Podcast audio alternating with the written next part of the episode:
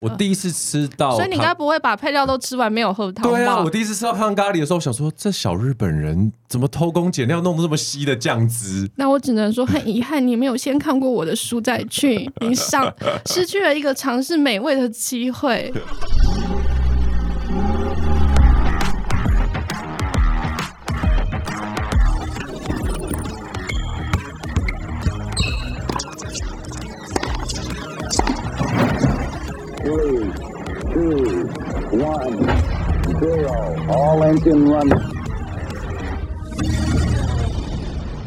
可口可乐的总裁 Brian Dyson 曾说：“生活就像抛球活动，你的手必须轮流抛掷工作、家庭、健康、朋友与精神生活的五颗球，并且不可以让任何一颗球落地哦。”杰森的人生赛道 Podcast 将邀请领域达人分享他们的领域专长以及抛掷人生中五颗球的故事。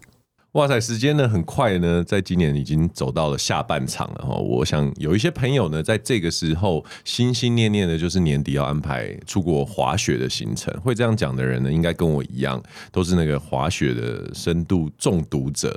那可能会去安排，比如说去日本啊，或者是韩国啊。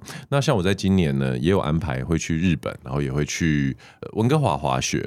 所以今天节目的来宾呢，我真的非常期待。今天邀请到的这个来宾呢，他可以说是日本的滑雪达人。以前我以为我已经非常非常达人，但是我看了他出的新书之后呢，才发现，哇塞，他真的对于日本不管是滑雪，或者是旅游，或者是美食，比我还要了解更多更多。那他最近出了一本讲北海道滑雪的新书《北海道我来了》，就让我们一起欢迎娜塔莎。大家好，我是滑雪旅游作家娜塔莎，很开心今天来上 Jason 的节目。哇，很很很高兴呢，因为其实你的书我一拿到，马上就把那个包装整个撕烂，然后就开始翻翻翻翻翻。但是我是直接跳到北海道那一滑雪的那一块啦，对，嗯、那果真是，呃，再回去看前面的内容，那个真的是细节满满。我觉得对于没有滑雪的人呢。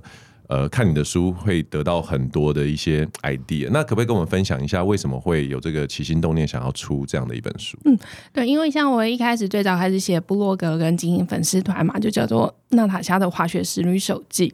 那因为我分享很多这方面的资讯，所以有收到很多人的询问。那我发现所有新手的问题其实都是大同小异的。原来你是觉得大家太烦了，所以决定写。哎、欸，对，我就决定写懒人包，直接把它出版成书这样子。对对对，因为我发现就是滑雪真的大家都是很陌生的嘛，毕竟台湾没有下雪，我们每次滑雪都是从国外开始的。那身边我一开始呃滑雪是在十年前，那个时候真的还没有像现在这么热络，所有的资讯都是去问。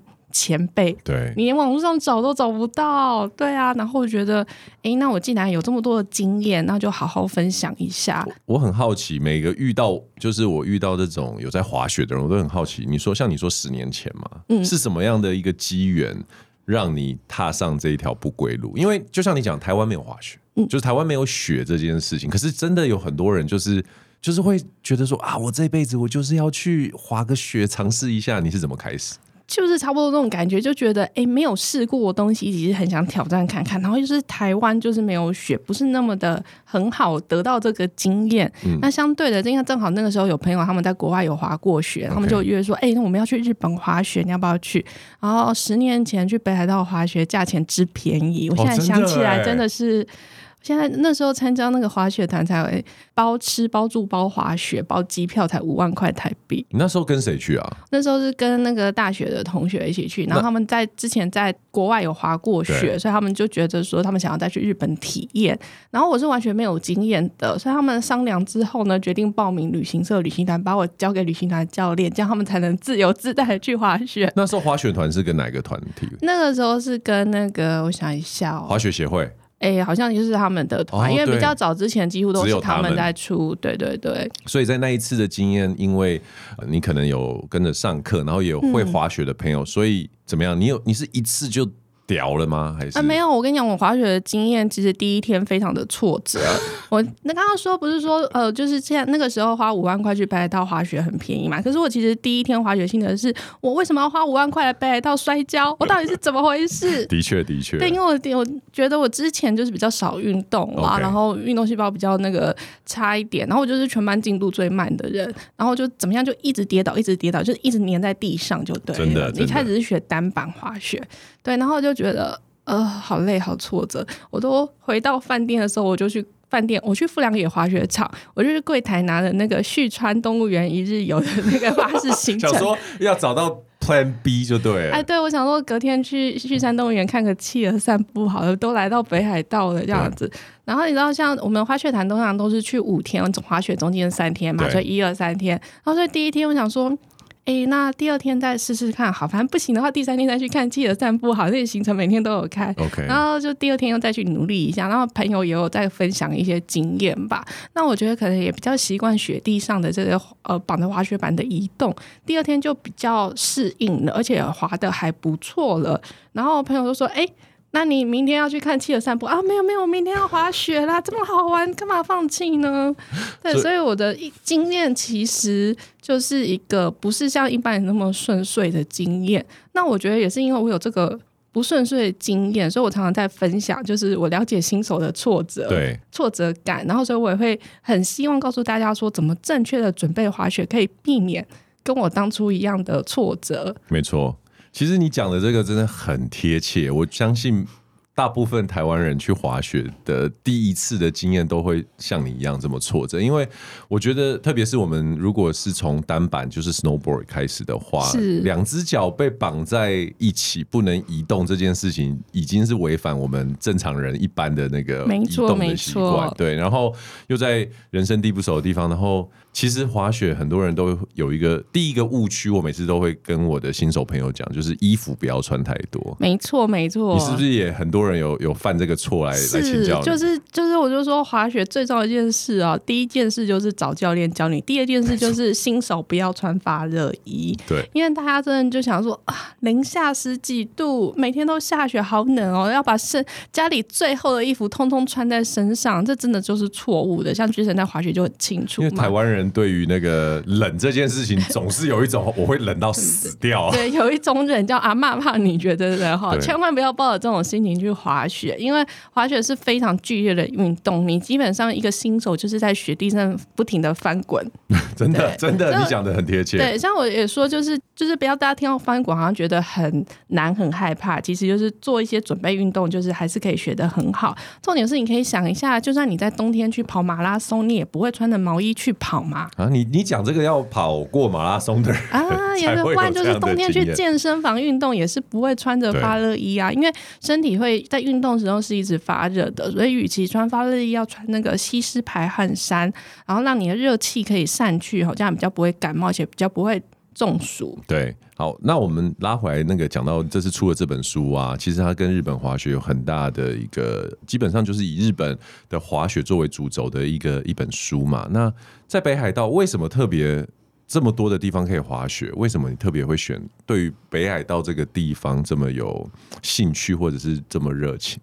哦，我刚刚就讲到说，我第一次滑雪是在北海道的富良野滑雪场，然后从此就爱上滑雪，所以就就很像那个初恋，是不是？对，就是那个北海道，就是我的滑雪初恋。所以你对于初恋都是会有一份特别的回忆跟感情在。然后又因为就是滑雪的这个工作，又跑了好几趟北海道嘛，那行程前后就会安排一下，就是去一些景点呐、啊，然后或者像冬天的一些雪季啊、破冰的体验，就觉得哇，真是太好玩了。我就很想分享给大家，所以就又不小心又写了一本书出来，叫《北海道我来喽》。你知道我看了你的书啊，我才觉得我好像没有去过北海道。你都在山上滑雪场吧，没有下山吧？OK，因为我觉得你刚好切中了一个我的我最大的一个弱点，也就是说，因为你是一个滑雪热热爱者嘛，对不对？所以你花很多时间滑雪，然后。可是，像我也很喜欢滑雪，然后每次我去北海道，或者是我去任何地方，我就是滑滑滑滑滑，然后我就很少会花心思去想说，哦，旁边有什么景点啊，可以做什么事情。然后那一些想要去跟着滑雪团，可是他却想要去景点的人，我都觉得。你们就直接去旅游就好了，不要不要来浪费我们的时间。但是你既会滑雪，你又会玩。然后我在看你的书里面，就像你刚刚提到破冰船，我都不知道有这种东西耶。我觉得真的要去体验一次，因为我觉得我会特别写北海道，也是因为说，而且这本书只要 focus 在冬天的北海道，就是像滑雪啊、雪季这些祭典。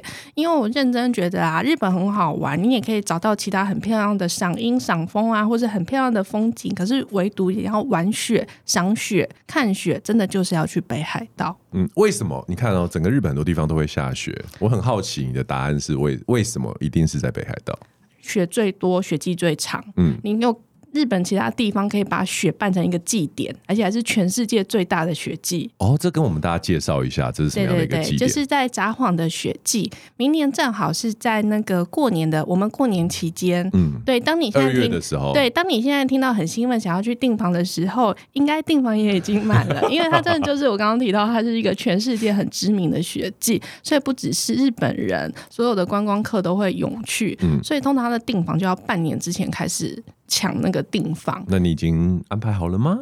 呃，我那个时间正好在其他地方带滑雪团，哦、对，okay, 而且我也体验过一次了，okay. 可以把机会让给别人，就不跟大家挤了。然后它的祭典就非常的盛大，因为他们市中心有一个大通公园，是一个很长型的公园，对，对对，大概就是像我们中孝东路一段到五段这样不停的延伸，非常远。对，所以他就把中孝东路一段到五段全部做了祭典的会场，哇，对，然后它有非常大，就是那种好几公尺高巨大的雪雕像，然后白天会搭配那个一些表演。然后晚上就有灯光音乐秀，就白天晚上都是一个很热闹、很不同的气氛。嗯，不过讲到那个祭典的话，就跟刚刚讲滑雪穿着就是完全不一样。晚上祭典一定要保暖，保暖是是 是，就是有多厚就穿多厚。那根本是像在冰箱里面 party 差不多。那个暖暖包啊、围巾啊、帽子，通通都要带出去。其实很多人都会问说：“哎，为什么北海道的雪是有什么不一样啊？”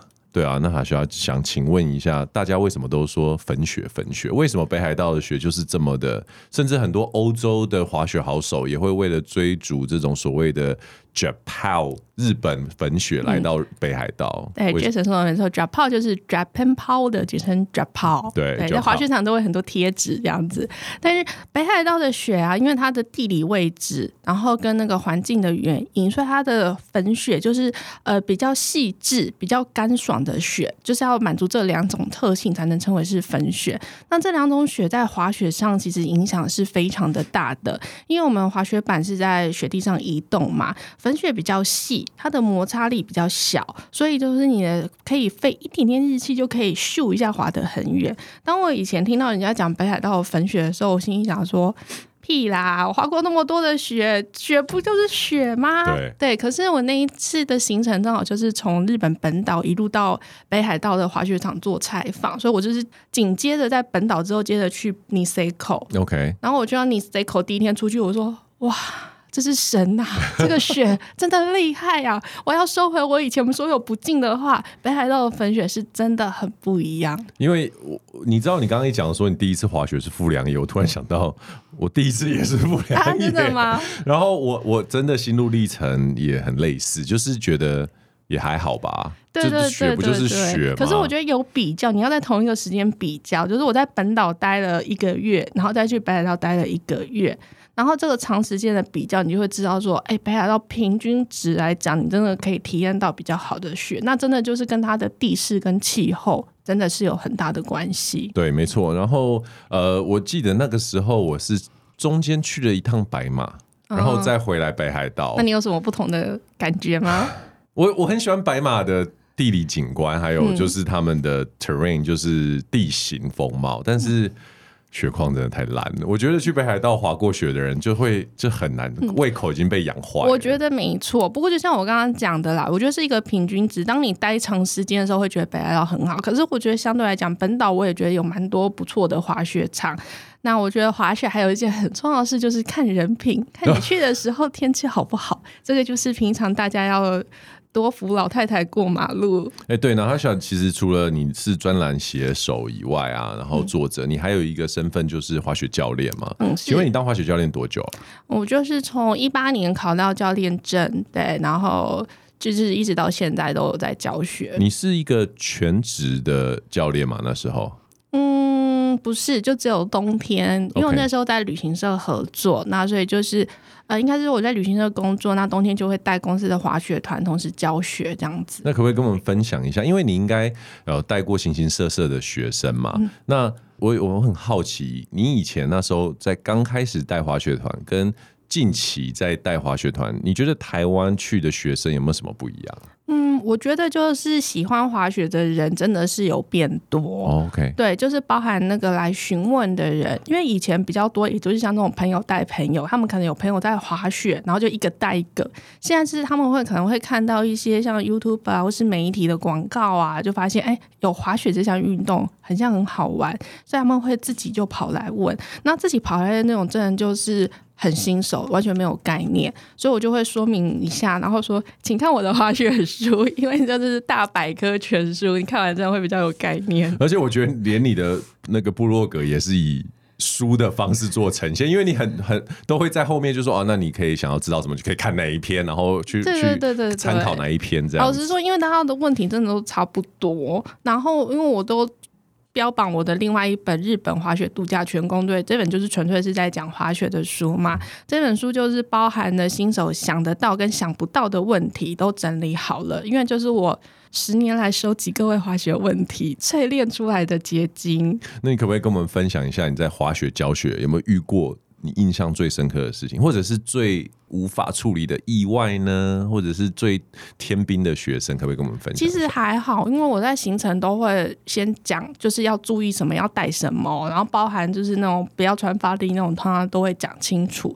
对对对，然后我印象中有一次就带一位大姐，然后大概就是五十多岁，然后她要学单板，她第一次哦。对对对，那其实我有点担心，就是长辈的体力嘛。真的。对对对，然后可是大姐平常有在跑步跟练玩三铁。所以体力是 OK 的，然后他就跟我聊，然后我觉得他很想学，我说哦好没关系，因为我们上课人数其实我们就是五六个人一班，OK，然后就是就是可以比较特别照顾到他一下，然后他体力上也 OK，然后也说如果觉得身体不适就去休息，也不用说硬跟着，好像就就在上课，就第一天上课的时候啊，大姐真的就是会有点跟不上，对，然后其实我就有点担心，没有，后来你知道为什么吗？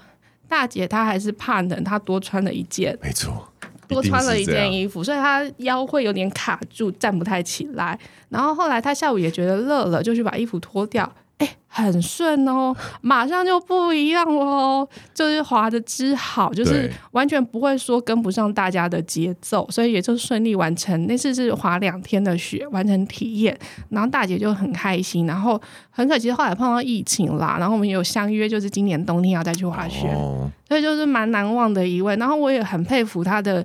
毅力就是觉得他想要学会滑雪，那我也很懂我当年那个心情，所以也很想帮他完成这个梦想。其实我觉得五十岁要来学滑雪，不能说没有挑战啊。他因为我觉得一定会摔，而且一开始就是不停的摔，是没错。所以我我觉得那个听起来那位大姐真的是蛮有毅力。像我跟娜塔莎两个都是加拿大的那个教练证照嘛，然后 Cassie 的这个系统，我自己也有这个证照，可是。我从来没有教学过，但我有一次呢，试着教我一个朋友，我其实有被这件事情吓到，我就觉得 OK，教学可能跟我为什么被吓到？那个，OK，我那个朋友也是做了跟你这个大姐类似的事情，就是穿太多。嗯，但是呢，我已经发现她穿太多了，她不只是里面穿的多，因为你知道，我们一看就晓得他里面是不是蓬蓬的嘛，对不对？嗯，第一个穿太多，第二个她还戴了毛帽。然后再戴再戴安全帽，这样会比较不舒服。就超热的，然后才滑一下下，你就可以看到他汗如雨下，在像三温暖一样，真的真的。好，OK，这第一件事情，你一定晓得这个细节嘛，就是戴 Goggle 开始会戴戴不住了嘛，那 Goggle 就是起雾啦，然后一旦 Goggle 放到安全帽上面，就开始跌倒的时候就东摔西摔啊。这家伙这是一个女生哦，我告诉她说，呃，要要开始。装扮上面要开始减量，不听。他就说：“好，我知道，我我不会，我不会。”然后那个汗是从眼睛前面这样滴下来，好像有人从感觉真的很热，头上倒水的。他还是不听我讲。后来他居然在山上中暑，零下十二度，我印象很深刻。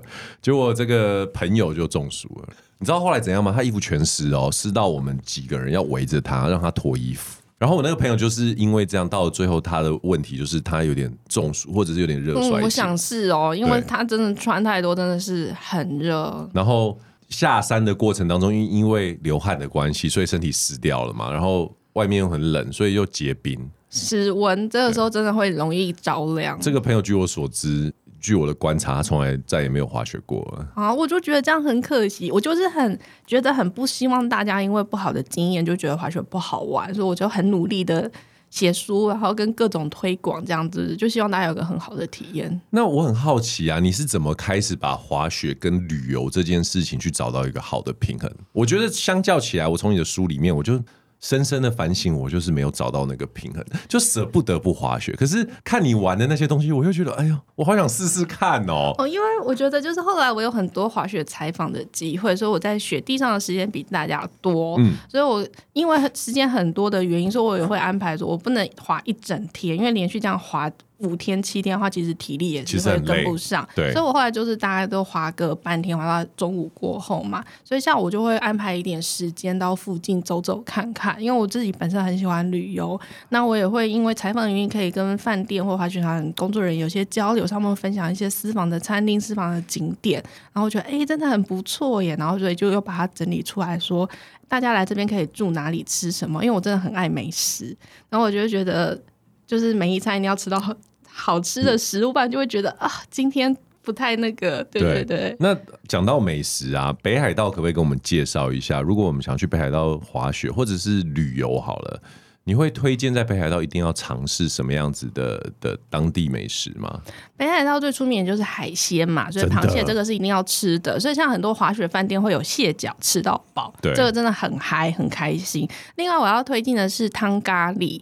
对，它缸底的话，它就是加了很多的新香料，然后它的酱汁比较多，所以是可以喝的。然后你也知道冬天很冷嘛，嗯、所以你喝上那个热腾腾的，很有那个 spicy 新香料的酱汁，就觉得啊，超级温暖。你说的是 Niseko 那一间吗？Niseko 有一间，那其实它是北海道很普遍的料理，所以很多像有的滑雪场餐厅啊，甚至也会卖糖咖喱，然后或者像市区的商店都会卖糖咖喱，然后我每次去都必吃。哎、欸，你知道台湾有汤咖喱吗？台湾有，可是因为台湾，我觉得它有稍微调整了一下，没有那么的重口味。OK，而且汤咖喱的精髓就是你要在冰天雪地之下喝下那一口汤，你就会觉得美味加倍。所以汤咖喱是要喝掉的哦。我要，我会把它汤喝掉。真的吗？真的啊、日本人会吗？会会会，因为它就是它的汤汁是比较稀，不像一般的咖喱那么。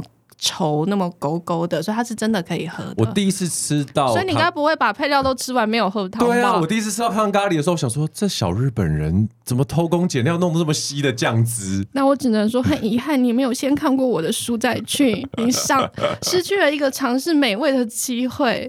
你讲的这个，其实我我觉得滑雪的人应该都啊，比如特别去北海道的人，应该都会有机会尝试到。那你刚刚讲到螃蟹，其实北海道如果是没有到。滑雪场是在市区，或者是呃，比如说像在小樽啊，都会有。推荐是不是去市场买？没错，没错，就是说市场可以买一整只的帝王蟹，然后在吃之前一定要先抓着它来一张大合照，威武凶猛的大合照。然后就是市场它有的会做蒸或者是蒸烤两吃，那甚至还有一些是专门做螃蟹料理的餐厅。然后我有去过几间，它就是做一整桌的螃蟹，就是前菜是螃蟹沙拉，中间给你一个螃蟹的火锅，最后再上一个清蒸的毛蟹，这样子也是很嗨。我觉得在日本这些。特别在北海道这个地方，因为他们盛产海鲜，而且又很新鲜。然后他们处理这些，比如说鱼货啊、呃生鱼片啊，或者是鱼卵啊，搞得就很像我们路边吃卤肉饭一样。只不过真的没饭上面装的都是那些在台湾可能五六千块的东西。我觉得，觉得说你们都在北海道吃海鲜冻，真的就像台湾吃卤肉饭一样吸收平常，然后价位也不会像台湾那么的贵。没错，没错。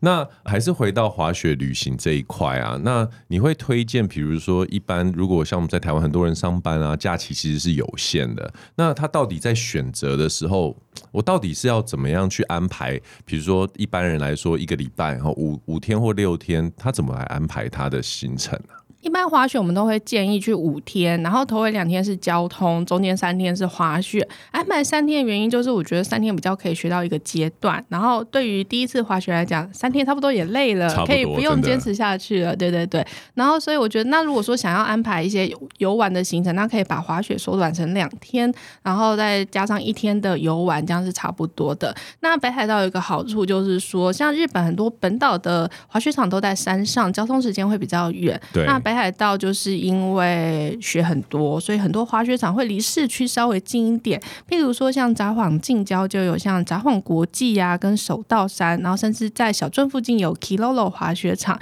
这些都是算是离市区很近的，所以甚至可以住在札幌市区，白天去滑雪，晚上回到札幌就可以吃螃蟹，体验、哦、这么方便，热热闹的夜生活。你是都待在尼塞口没有出来，对，啊、对不对？哇，我跟你说，那个尼塞口这个地方，那他喜欢应该很知道。其实现在他已经有点像是从日本独立出来的一个国家，哦。对对对，因为那边非常多的外国人，所以我们都说尼塞口是澳洲的领土。澳洲的领土，澳洲的开销，澳洲的花费这样子。对，所以说其实哦，原来在北海道是可以有这种早上滑雪，然后下午或晚上可以到市区的这样的一个安排。嗯，没错没错。对，然后像这样 Kilolo 滑雪场。它离小樽大概我记得三十分钟左右的车程吧。那滑雪场自己也有付费的巴士接驳。那甚至我有听说有些朋友他可能家人小孩没有滑雪，或是没有那么热爱滑雪，然后所以可能就先生自己留在滑雪场，然后太太就搭个。巴士去小樽逛个一天再回来，晚上再一起在饭店吃饭，这个也是我听到有些安排是这样安排的。这个是对于家庭和谐非常重要的一个安排。没错，没错。可是滑雪这个东西啊，它有一个很大先天上面的限制，就是装备嘛。那可不可以跟我们听众来讲一下，就是到底要不要有自己的装备？那有装备是不是在旅行的时候坐飞机啊，或者是这种移动都很麻烦？嗯，滑雪的装备我都会把它分成硬装备跟软装备。软装备的话，指的就是。像雪衣、雪裤啊，或者是像手套啊之类的，贴身一点的，贴身一点的，比较柔软可以折叠的硬装备，就是像滑雪板、雪鞋这种比较大件的东西。那一开始新手在滑雪的时候，通常就先准备软装备就可以了。雪板、雪鞋这些大件的物品啊，可以先租借。那有些朋友真的很心急，他想要有最好的装备上场，就是我，哈哈哈。所以你第一次滑雪就都买了？对，我都买了。对，我就会建议大家，哎、欸，可以先缓缓。第一个就是说。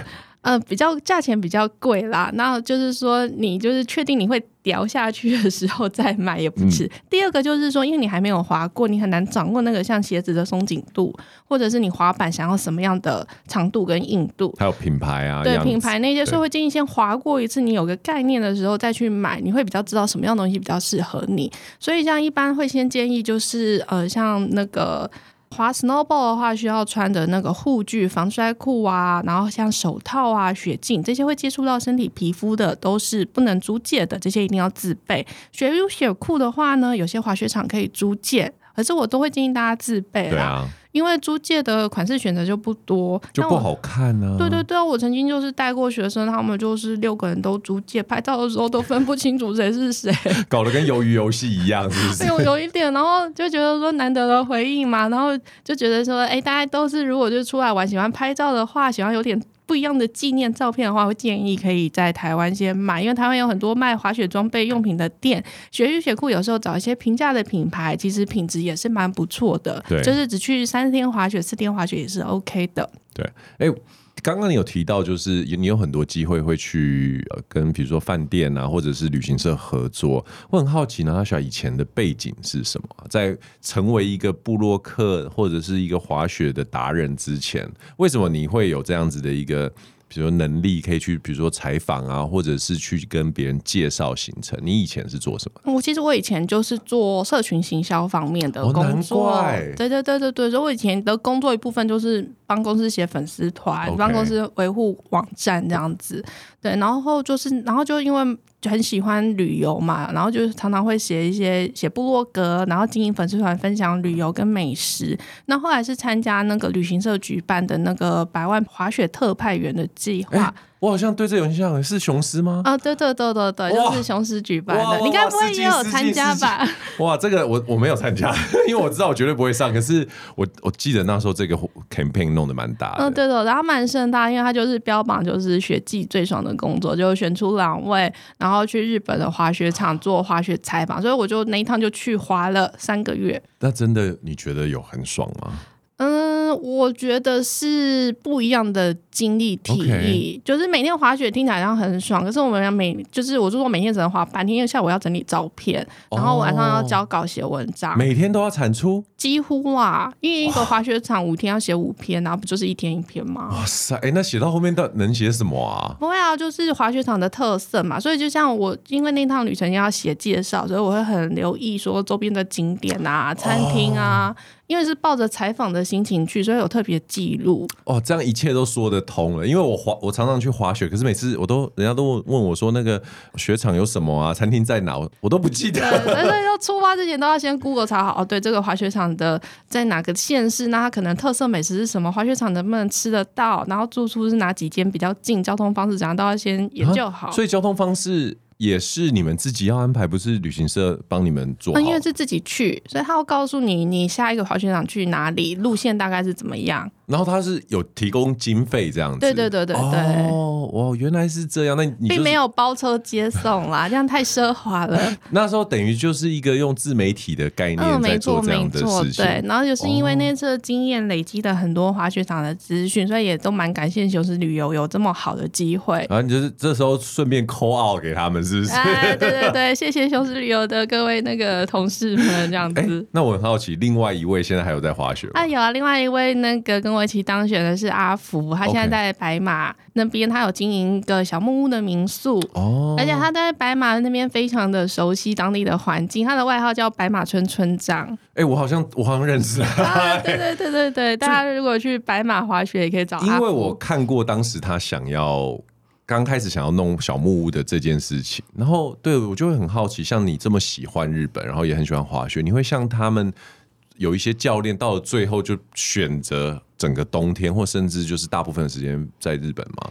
我也蛮想的啦，可是我还有家累，我老公在台湾上班，所以还是没有办法整个冬天都消失不见。哎、欸，其实前阵子有开始出现很多移民日本北海道的台湾人呢、欸，哦、你有考虑过这件事吗？嗯，我觉得是有一点心动，可是我觉得像现在，因为交通也很方便，就是已经疫情结束了嘛，就是想去日本，随时也都可以去。对啊，然后就好像觉得，哎，也是可以再去玩一玩，然后再回到台湾去玩一玩，再回到台湾，好像也是可以。OK，OK，OK，okay, okay, okay. 好，刚刚讲了很多滑雪啊、部落格的东西啊，其实还没有讲完。那好像他的身份非常的多，嗯，这个我刚刚还想说，哎，是不是看错字？利酒师。哎，跟我们介绍一下这个身份。对啊，好好我是那个日本酒唎酒师的那个证照。那唎酒师呢，他就是一个要很懂得清酒的一个工作，而且他都是要替客人搭配酒。就是考到这个证照，你可以在那个居酒屋啊，或者有任何提供日本酒的餐厅工作，然后你要根据食物来替客人挑选酒。嗯，这个为什么会有这样的机缘去接触到这样子的一个证照？嗯，因为就是常常跑日本嘛，然后在日本餐厅其实都会供应清酒，那我觉得也蛮喜欢那种吃饭啊搭配一两杯小酌的感觉，可是就不太懂，不知道怎么点，不知道怎么样口味才是我喜欢的、适合我的。然后就大部分人就是 Google 就好了，没有人会去考虑就是没有，然后就很想了解这些学问嘛，然后觉得哎，那我因为正好也有认识就是唎酒师的朋友，哦、对对对，也是台湾人，也是台湾人，然后有认识在。教第九师讲课的老师，然后我想说，哎，那就去报名课程，了解一下这个部分。真的博大精深，我觉得很有趣。对啊，然后后来就是也顺利考过了这个证照，是在台湾考的，在台湾考，然后也是用中文上课跟中文考试。然后他的考试其实也是蛮严谨的，他觉得他有那个盲饮，对，就是他会给你一杯酒，然后你要去分析它的特色，然后写出说它适合搭餐的食物，跟你会用怎么样的温度、什么样的酒气。因为喝日本酒还有一个学问，就是你要使用不同的酒杯来呈现酒的特色，这个也是蛮重要的。哦，因为我觉得我们台湾人，我觉得我的体感是说，大家知道清酒，可是对于认识更深一点的话，可能红酒、白酒好像会比较多的品酒师是往这一条路走。可不可以跟我们讲一下清酒有没有什么一些？好，讲简单一点，就是说，假设今天我我带着呃老婆想要去日本餐厅，然后点清酒，我有什么一些 guideline，有没有一些我可以呃很简单的去做一个点酒的指引？比如说我什么样的酒我该喝呃冰的，什么什么样的酒我该喝热的？嗯，因为这个主要还是要从清酒的种类跟它的口味，所以真的还是要问餐厅的唎酒师会比较准。嗯、对，可是你可以告诉他说你喜欢比较带点甜感的还是不甜的酒，因为清清酒有一种口味叫辛口，就是辛辣的辛，可是它不是辣，它就是 dry 的意思，就是不甜的意思。Oh, OK，对，所以你可以告诉他说你喜欢很辛口，就是很不甜的酒，或者你喜不喜欢。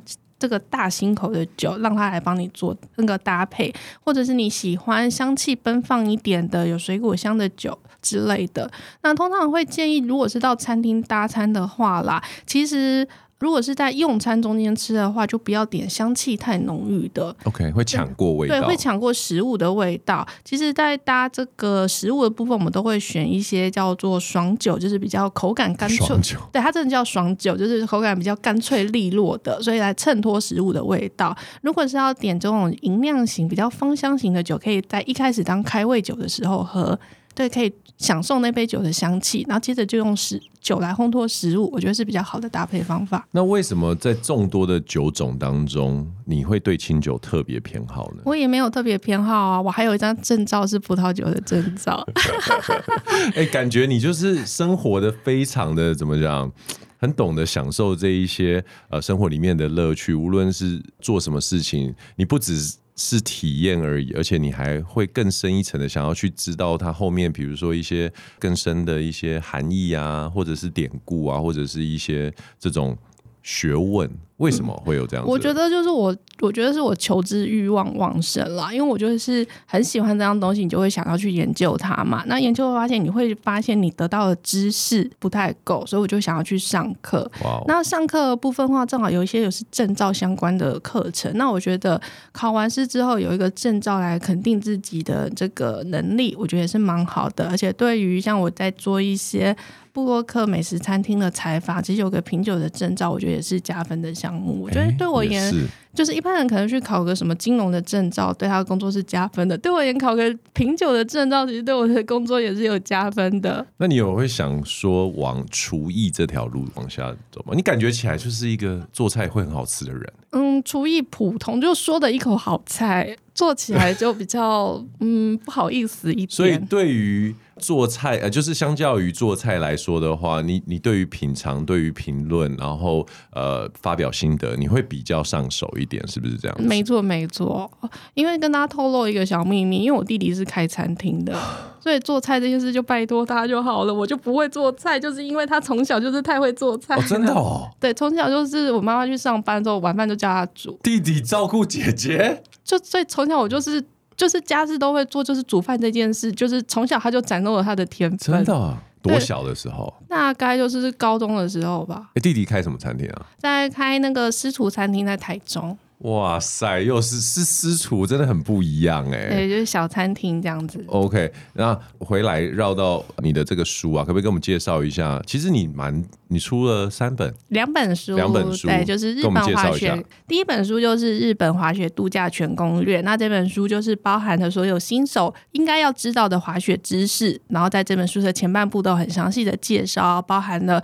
滑雪的装备怎么准备啊，再三提醒大家不要穿发热衣等等，千万。羽绒衣也不要。对对对对对，然后后面就是有一些日本主要代表性的滑雪场的详细介绍，包含了吃什么、住哪里都有很详细的介绍。然后第二本书就是我很喜欢的《北海道》，北海道我来了。那这本书一样都有北海道滑雪场的详细介绍，然后还有北海道的热门城市啊，然后还有冬季的祭典啊、破冰船的旅行的行程等等，就是很推荐给大家，因为冬天也快到了嘛，可以来安排北海道的旅行。像现在十月啦。我们现在安排是不是太晚？嗯，我只能说 never too late，就是雪季的房间可能抢不到，可是还是像破冰船啊，或者是其他滑雪的哦，也还是 OK 啦。那其实滑雪啊，如果我们到北海道去啊，然后真的很想要到这个地方，可是因为我们刚刚一直有在讲北海道是一个现在相对花费比较高的方式嘛，很想要请教你，就是可不可以给我们一些小 tips，就是说我我就是想去二世谷，大家都说这边很棒，又是粉雪。但是我就预算想要再节省一点，有没有什么 tips？哦，第一个就是机票。机票来讲的话呢，因为有时候直飞北海道的航班就是比较少，然后假期大家又抢得很凶的话，一个方式你飞东京，然后那个日本的日本航空跟 ANA 全日空呢，它有给就外国人便宜的国内线机票。真的？对，大概会差多少？就大概两三千块台币就有一张，哦、然后也是两件行李。OK，对对对，所以你可以查一下，如果有飞，因为飞东京的联航就很多嘛。对，对，那你可以再从成田的话，就是坐日航飞到那个北海道的新千岁机场。这个机票来讲的话呢，可能就会找到一个比较适合的时间，然后有可能会比较便宜。哦，其实这样会便宜蛮多的耶。嗯，对，因为因为毕竟真的就是东京的航班是多的嘛，然后就是然后那个日航跟全日空的那个优惠的机票一定要到他指定的网站上买，Okay. 所以你可以去 Google 啦，反正就是这两家航空的名字加外国人优惠机票，应该就可以找到那个网页。哇，这个很实用哎，因为我我有想过这件事情，但是我一直都不知道到底有便宜多少。可是前两天我在看，如果现在飞去新千岁的话，以滑雪雪季来说，大概在两万五上下。然后过年大概都要三万了，三万上下。嗯、那可是如果你到日本的东京成田的话，联航可以在一万一、一万二。嗯，大概如果是过年的话，大家没有办法到这个价钱，可是平常的时间是 OK 的。对，然后再加上国内航空，再加上加个三千块好了，对，两万内就可以搞定这件事情。对对对，然后重点就是时间会比较弹性一点。哇，这个就差很多。那再来住宿呢？北海那个 Niseko 的住宿也是听说超贵的啊。没错，可是像我前只是呃，就是去年去 Niseko 采访的时候，其实也有去住到就是不错的 B&B，价位会比较平价一点。点，那其实要认真找的话呢，它还是有一些小民宿，甚至在比较远一点点的区域，它有胶囊旅馆。那只是说你通车的时间就会比较长。嗯、那集中在那个 Kirafu 或者是说像那个 Hilton 那边，呃，Niseko Village 那边的话，这两个地方的话，越靠近雪场的住宿一定都是越贵的。超贵的。对，所以你只能用就是时间换取那个预算。对对对对对，就是要多花一点搭交通车的时间。以前我住过，呃，搭交通车大概二十分钟左右的。那因为在那边其实交通不会不会太难，因为他们就是一直不断有那个像公车一样的。嗯，没错，就是雪场巡回的 shuttle bus。对对对，所以的确是可以比较省钱。然后另外一个我这边的建议就是。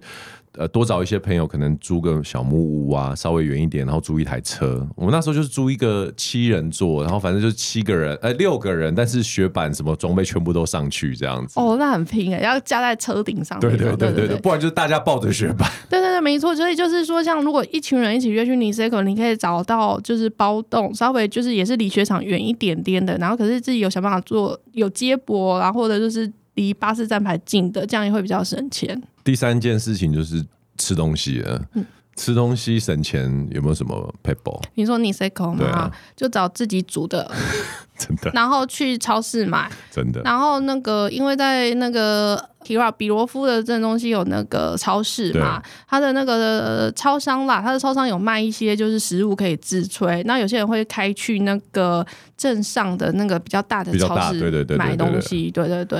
然后另外就是买打折时段的便当。吃拉面，拉面也比较平价一点。其实我觉得日本打折时段的便当，或者是甚至冷的。呃，熟食都还蛮好吃。嗯，没错没错。其实我像去日本玩，就很喜欢去那个打烊前的百货公司楼下的超市，然后就买很多东西回来当隔天的早餐或者晚上的宵夜。那时候超开心。而且他们很早其实就开始挂上那个特价，就是对，对都可以买到还不错的东西，好像都是那种七折甚至五折的价钱。没错没错。OK，然后小那可不可以跟我们分享一下接下来有没有什么规划，或者是比如说你有没有什么雪场还会想要去体验啊、尝试啊等等的？嗯，我我今年的话呢，还是有跟旅行社合作开一些滑雪团的行程，那也有特别开给新手第一次滑雪的，就是新手体验班，大家都是新手，压力就不会那么大吧。然后也有就是比较练功的行程，然后会找一些比较认识的高阶的教练来教学，就是你想要练 carving 啊，想要练跳台啊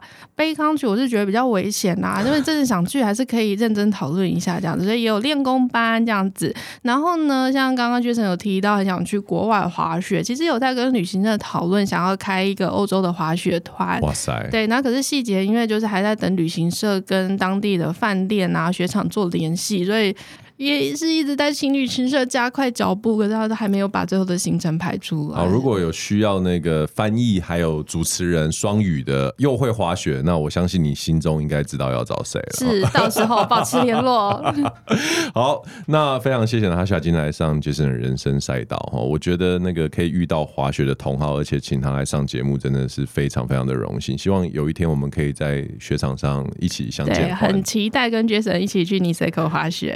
好。好了，去欧洲滑雪啊！对对对对，欧洲很棒很棒，期待期待一起去欧洲滑雪。好，这边是杰森人生赛道，我是 Jason，，我是旅游作家娜塔莎，谢谢大家，我们下次见喽，拜拜，拜拜。